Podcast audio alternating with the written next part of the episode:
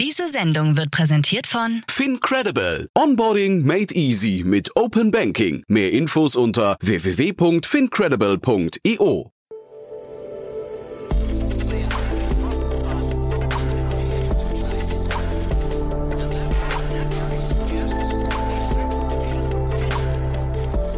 Startup Insider Daily.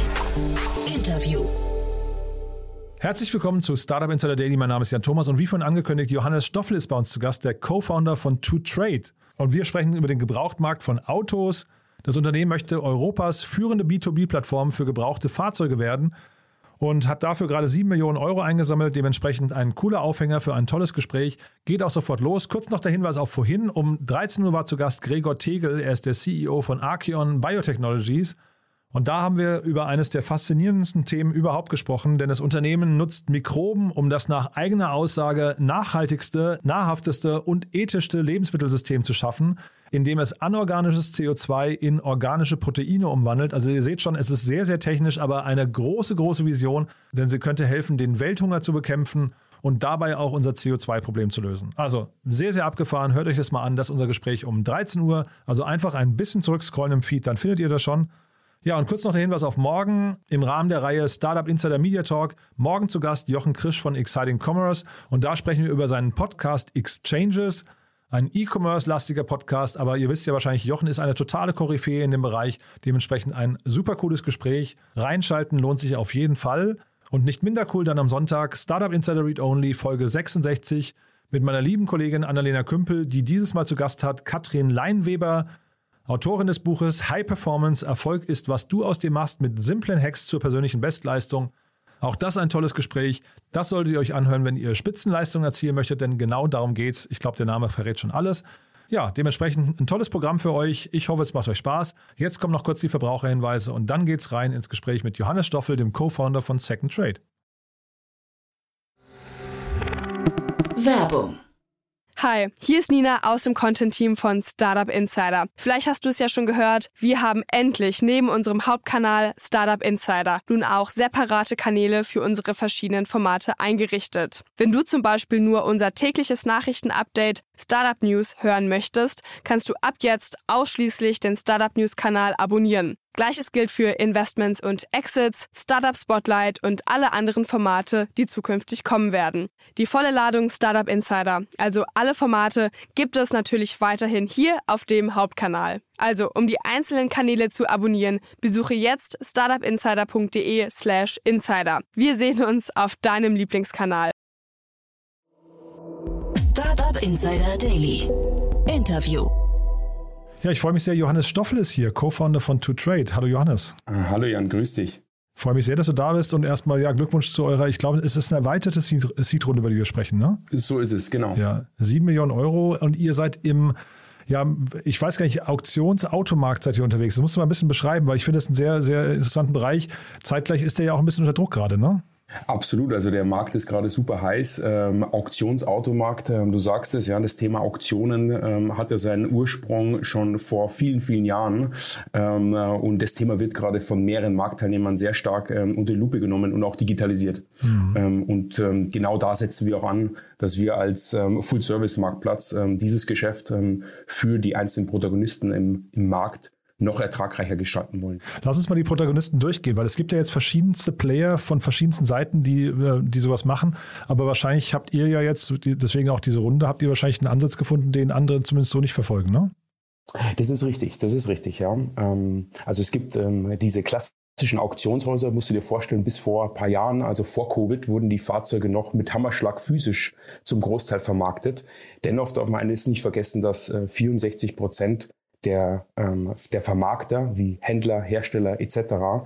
Ähm, über den sehr analogen Weg Fahrzeuge vermarkten in Europa. Also sprich mit E-Mail-Verteiler, Excel-Listen etc. Und äh, nur ein geringer Teil, knappe 12 Prozent, eben diese digitalen Kanäle nutzen.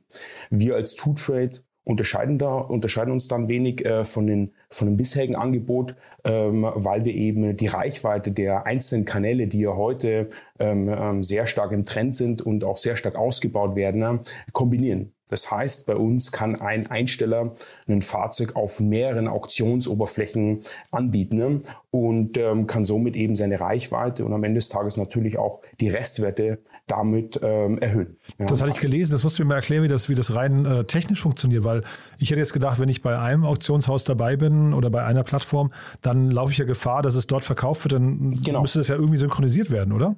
Das ist, ähm, das ist die gängigste Frage, die wir auch von unseren Kunden gestellt bekommen, wie das abläuft. Ja, ja alles gut, ja. Ähm, am Ende des Tages kennen wir das aber, äh, oder kennt es der Handel eigentlich schon aus dem Retail-Geschäft. Ich meine, die nutzen heute Plattformen wie Autoscout Mobile, Heycar und andere Listing-Börsen, um eben ihr Angebot zu streuen, Multi-Channel.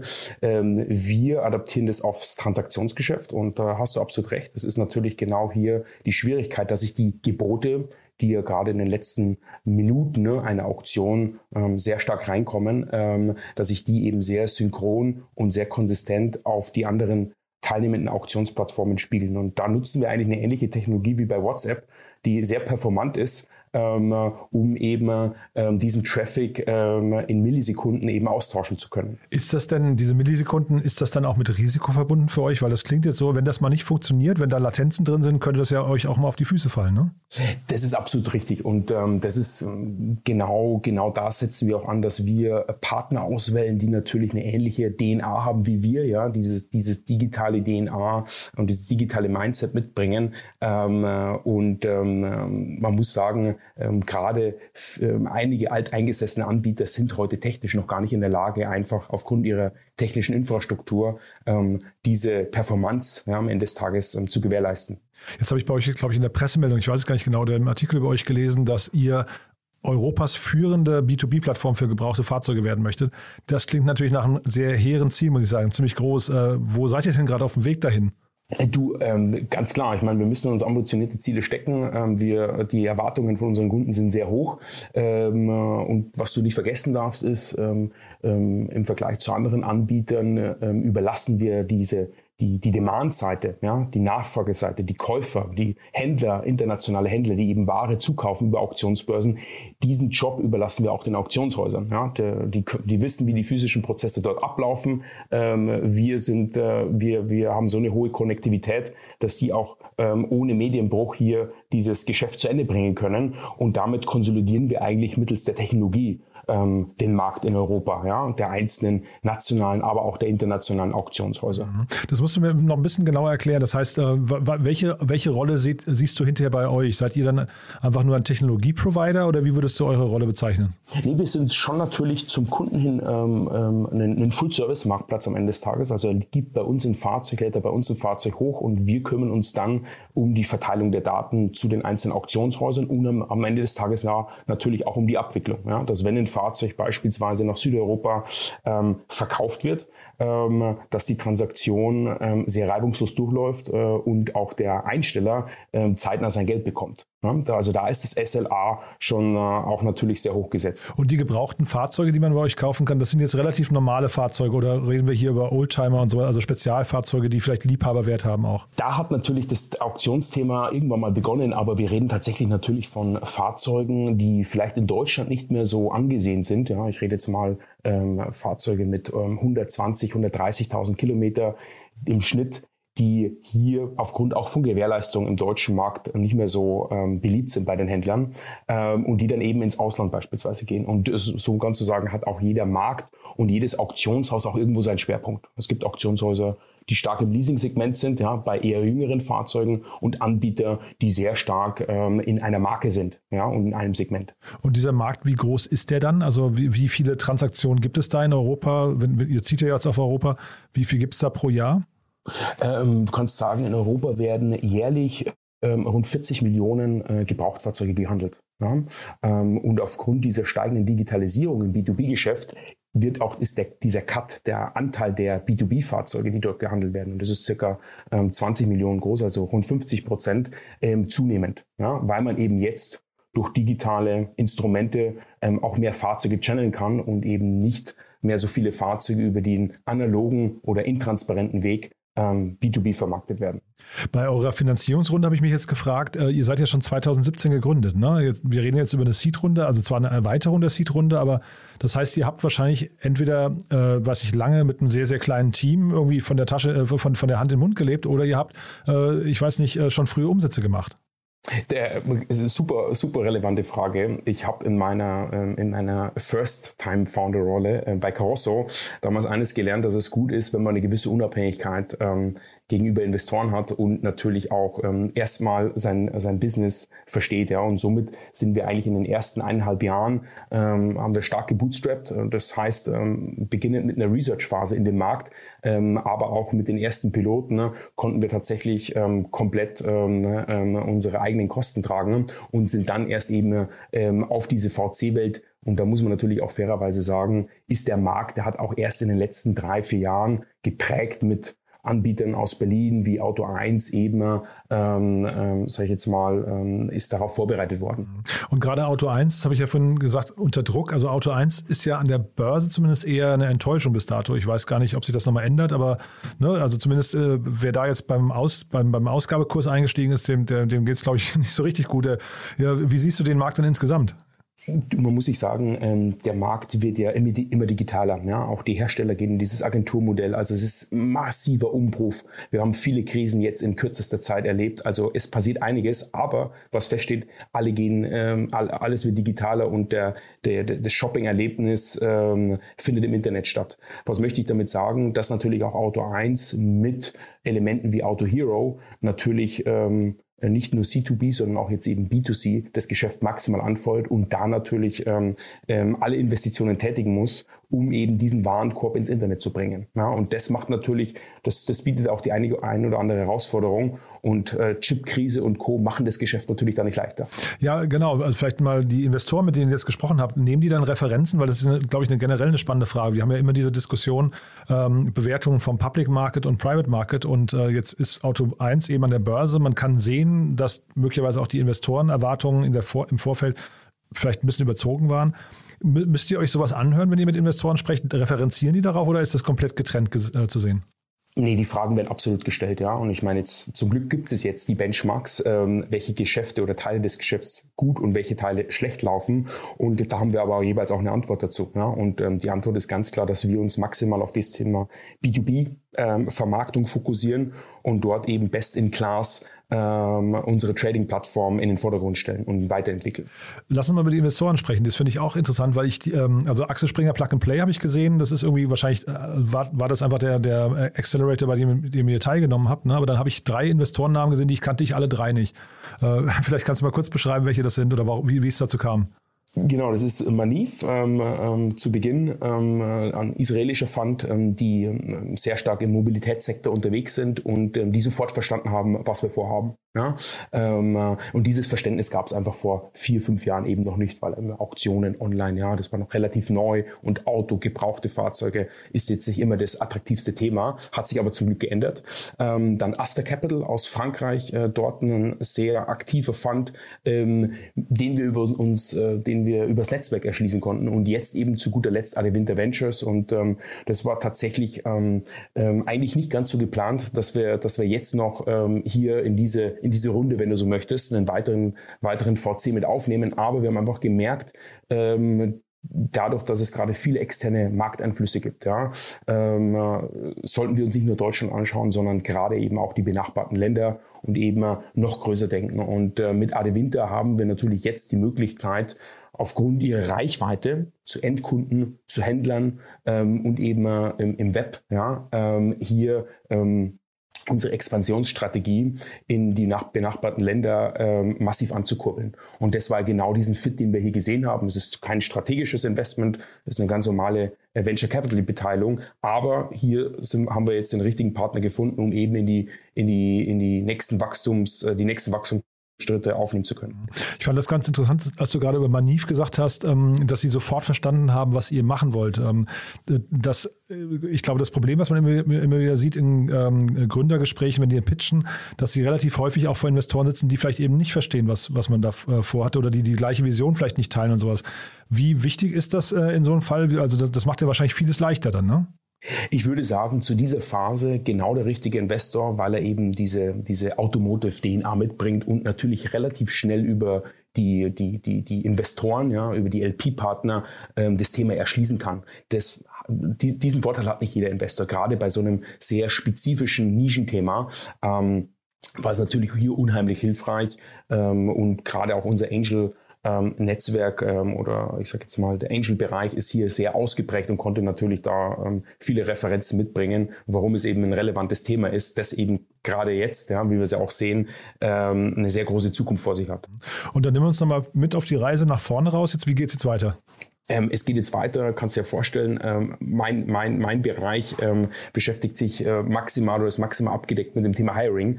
Ähm, wir brauchen die richtigen Leute an Bord, um eben äh, unsere Expansionsstrategie voranzutreiben. Ja, wir gehen in äh, Länder wie Holland, äh, ähm, Frankreich, ähm, aber auch natürlich Österreich. Jetzt schon, ja? Also ja, genau. Schritte, ja. Aha, Richtig, okay. genau. und wir fokussieren uns maximal auf das Thema Expansion und brauchen da eben die relevanten Köpfe an Bord, um das Thema äh, voranzutreiben. Ja. Und wenn du sagst, ihr geht in diese Länder dann äh, primär, um dort Händler und Auktionen zu erschließen oder auch als Absatzmärkte? Ähm, die Absatzmärkte erschließen wir uns tatsächlich über die Auktionshäuser, die heute schon ähm, in 16 Ländern aktiv sind, aber hier tatsächlich um Supply ähm, auf die Plattform zu bringen. Und ein Fahr Fahrzeug, das vielleicht in Holland nicht attraktiv ist, weil es dort keinen richtigen Kunden gibt oder, oder außerhalb des Segments sich bewegt, hat vielleicht in, in Österreich oder in äh, Südeuropa wird dort nachgefragt. Und was sind so die äh, sag mal, äh, richtigen, also du hast jetzt Team gesagt oder so Herausforderungen oder vielleicht auch Stolpersteine, was, was, was könnten noch vielleicht an Problemen auf euch zukommen? Gibt es da Regulatorien bei euch? Gibt es wahrscheinlich gar keine in dem Markt, ne, die relevant sind für euch? Die sind nicht so relevant. Ähm, natürlich, wenn wir jetzt als reines Auktionshaus in das Geschäft gehen würden, dann hätten wir natürlich mit Steuer, Fremdwährungsrisiko etc. Vielleicht sogar BaFin, ne? wäre sogar ein Thema für. Absolut richtig, ja, genau zu tun. Das können wir natürlich maximal über die Auktionshäuser ähm, auslagern. Äh, wir beschäftigen uns mit den, ähm, mit den Themen, ähm, dass wir natürlich ähm, maximal schnell diese, diese 12 Prozent, die heute das digitale Geschäft schon kennen, erhöhen ja, und diesen Headroom ausbauen. Und ähm, jetzt kannst du dir natürlich vorstellen, ähm, ist es eine spezielle Zielgruppe, ähm, das Thema Autohaus. Ja. Das ist, ich kenne kein anderes Business, wo so viele Wertschöpfungsketten nebeneinander gereiht sind. Ja. So, also wirklich von der, vom, vom, vom Lagergeschäft hin bis zum Verkauf, ähm, After Sales, Werkstatt etc. Also eine Menge an, äh, an Expertise gefragt ist, aber wo es einfach noch, äh, wo das Thema digitale Auktionen einfach ähm, noch nicht überall vertreten ist. Und dazu brauchst du die richtige Vertriebsmannschaft, um eben dieses Thema in, in die Autohäuser, zu den Leasingfirmen etc. zu bringen.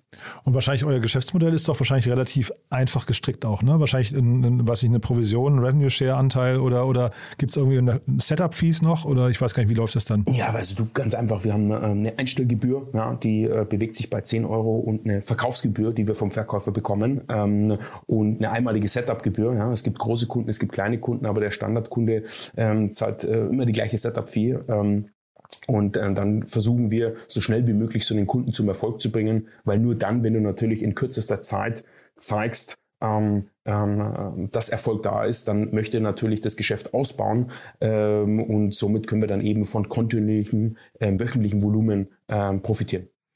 Du Johannes, also finde ich, finde ich sehr spannend, muss ich sagen. Bin gespannt, wie es weitergeht. Aber erstmal toll, die sieben Millionen, das klingt ja irgendwie auch nach, nach einer stattlichen Runde. Haben wir was Wichtiges vergessen aus deiner Sicht? Ich glaube, wir haben alle wichtigsten Punkte gecovert. Ähm, man darf eines nicht vergessen, äh, das Thema, ähm, das Thema Auto ist natürlich eines der, der größeren Investitionen ähm, der deutschen Haushalte, wie du selber vielleicht weißt. Ähm, und es ist natürlich eine, eine, massive Wirtschaft, die dahinter steckt. Ja? Und ähm, ähm, durch die Zeiten, die wir gerade gehen, äh, das prägt, aber zeigt auch, wie wichtig es ist, dass man hier eben den Mittelstand, ja? und der deutsche Mittelstand besteht auch aus, aus knapp 40.000 Gebrauchtwagen und Autohändlern, ja? Mit den richtigen Tools ausstattet, damit die einfach gewappnet sind für die Zukunft. Ja. Und das haben wir in den ersten Wellen von Covid gesehen und erleben es jetzt erneut. Und ähm, ähm, ich glaube, es ist genau der richtige Zeitpunkt, ähm, hier anzusetzen und das Ganze auch über die Grenzen zu bringen. Also ich will dir euer Geschäftsmodell wirklich oder euer, euer Markt auch nicht madig machen. Ich wollte das, das Fass eben mit Wirtschaftsstandort Deutschland, Abhängigkeit vom Automobil, das, das wollte ich eigentlich nicht aufmachen, aber weil du es jetzt selbst ansprichst. Es ist natürlich schon so, also ich finde das Auto an sich, das, du hast ja vorhin, wir haben ja kurz über Risiken ges gesprochen, aber das Auto an sich ist ist natürlich ein gewisses Risiko, weil tatsächlich es gibt zu viele Autos ne, und die, die Städte sind äh, mittlerweile an einem Peak angekommen. Jetzt Berlin, da gibt es gerade eine Riesenpetition, dass irgendwie mhm. autofreie Innenstadt äh, wird diskutiert. Das heißt, also da könnte ja nochmal eine Gefahr für euch drohen, dass irgendwie äh, Menschen immer weniger Lust aufs Auto haben oder zumindest auf den Auto besitzen. Ne?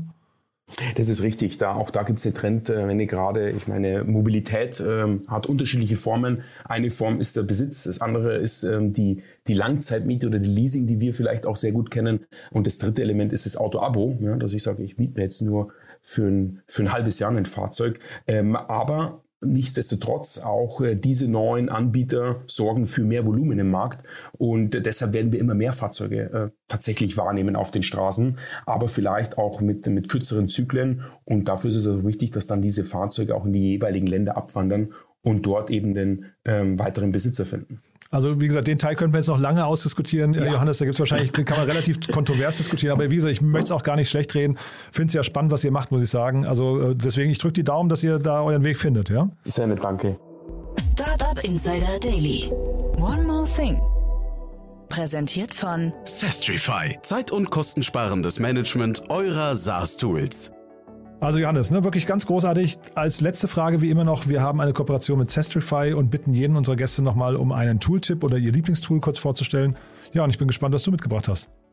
Du, also mein Lieblingstool ist mittlerweile äh, DocuSign geworden. Ne? Ähm, kennt man vielleicht, ähm, aber ich denke, mit, mit DocuSign ähm, kann jeder Gründer oder auch ähm, ähm Freelancer, Selbstständiger ähm, gerade das Thema äh, Vertrags, äh, Vertragsmanagement, Unterschriftmanagement ähm, sehr gut handhaben. Ja? Es gibt nichts Schlimmeres als äh, mehrere Unterschriften auf ein Dokument ähm, platzieren zu müssen ne? und dann irgendwie unterschiedliche PDFs äh, einzusammeln und dort eben dann eine Version draus zu basteln. Und deshalb kann ich DocuSign wirklich ähm, ähm, jedem Unternehmer ähm, oder auch jedem Unternehmen ähm, ähm sehr nahe bringen. Ja? Ist, glaube ich, auch kein unbekanntes Tool, aber man unterschätzt es teilweise, wie aufwendig gerade bei, bei Verträgen mit Gesellschaftern, mit Kunden ähm, das Thema dann sein kann und wie lästig das Ganze auch dann wird. Total. Und ich glaube, es ist sogar rechtlich bindend. Ne? Das ist ja, also, ne, ja. So ist es, genau. Ja, und also und wir nutzen das bei, bei den Großteil unserer Kunden, natürlich bei den Gesellschaftern. Das ist immer ein bisschen Education-Prozess am Anfang. Ähm, aber dadurch, dass es natürlich auch ein paar Automatismen gibt und ähm, ähm, äh, schöne, schöne Features, ähm, kann man das eigentlich relativ, äh, relativ schnell, ähm, relativ schnell gestalten. Das Segment One More Thing wurde präsentiert von Sastrify, der smarten Lösung für die Verwaltung und den Einkauf eurer Softwareverträge. Erhaltet jetzt eine kostenlose Analyse eurer SaaS-Tools und alle weiteren Informationen unter www.sastrify.com/insider. Johannes, also vielen Dank, dass du da warst. Nochmal Glückwunsch zu der Runde und dann bleiben wir in Kontakt. Wenn es bei euch Neuigkeiten gibt, sagst du gerne Bescheid, ja? Jan, vielen Dank. Startup Insider Daily der tägliche Nachrichtenpodcast der deutschen Startup-Szene. So, das war Johannes Stoffel, der Co-Founder von TwoTrade und damit sind wir durch für heute. Aber nicht vergessen, morgen geht's weiter mit Jochen Krisch, dem Herausgeber von Exciting Commerce und Podcast-Host von Exchanges. Und dann am Sonntag Katrin Leinweber zu Gast bei Startup Insider Read Only mit ihrem Buch High Performance, Erfolg ist, was du aus dir machst, mit simplen Hacks zur persönlichen Bestleistung. Ihr seht schon, reinschalten lohnt sich. Falls wir uns nicht mehr hören, euch ein wunderschönes Wochenende, aber ich hoffe bis morgen oder bis übermorgen oder sonst, ja, bis nächste Woche. Je nachdem. Alles Gute. Ciao, ciao. Diese Sendung wurde präsentiert von Fincredible. Onboarding made easy mit Open Banking. Mehr Infos unter www.fincredible.io.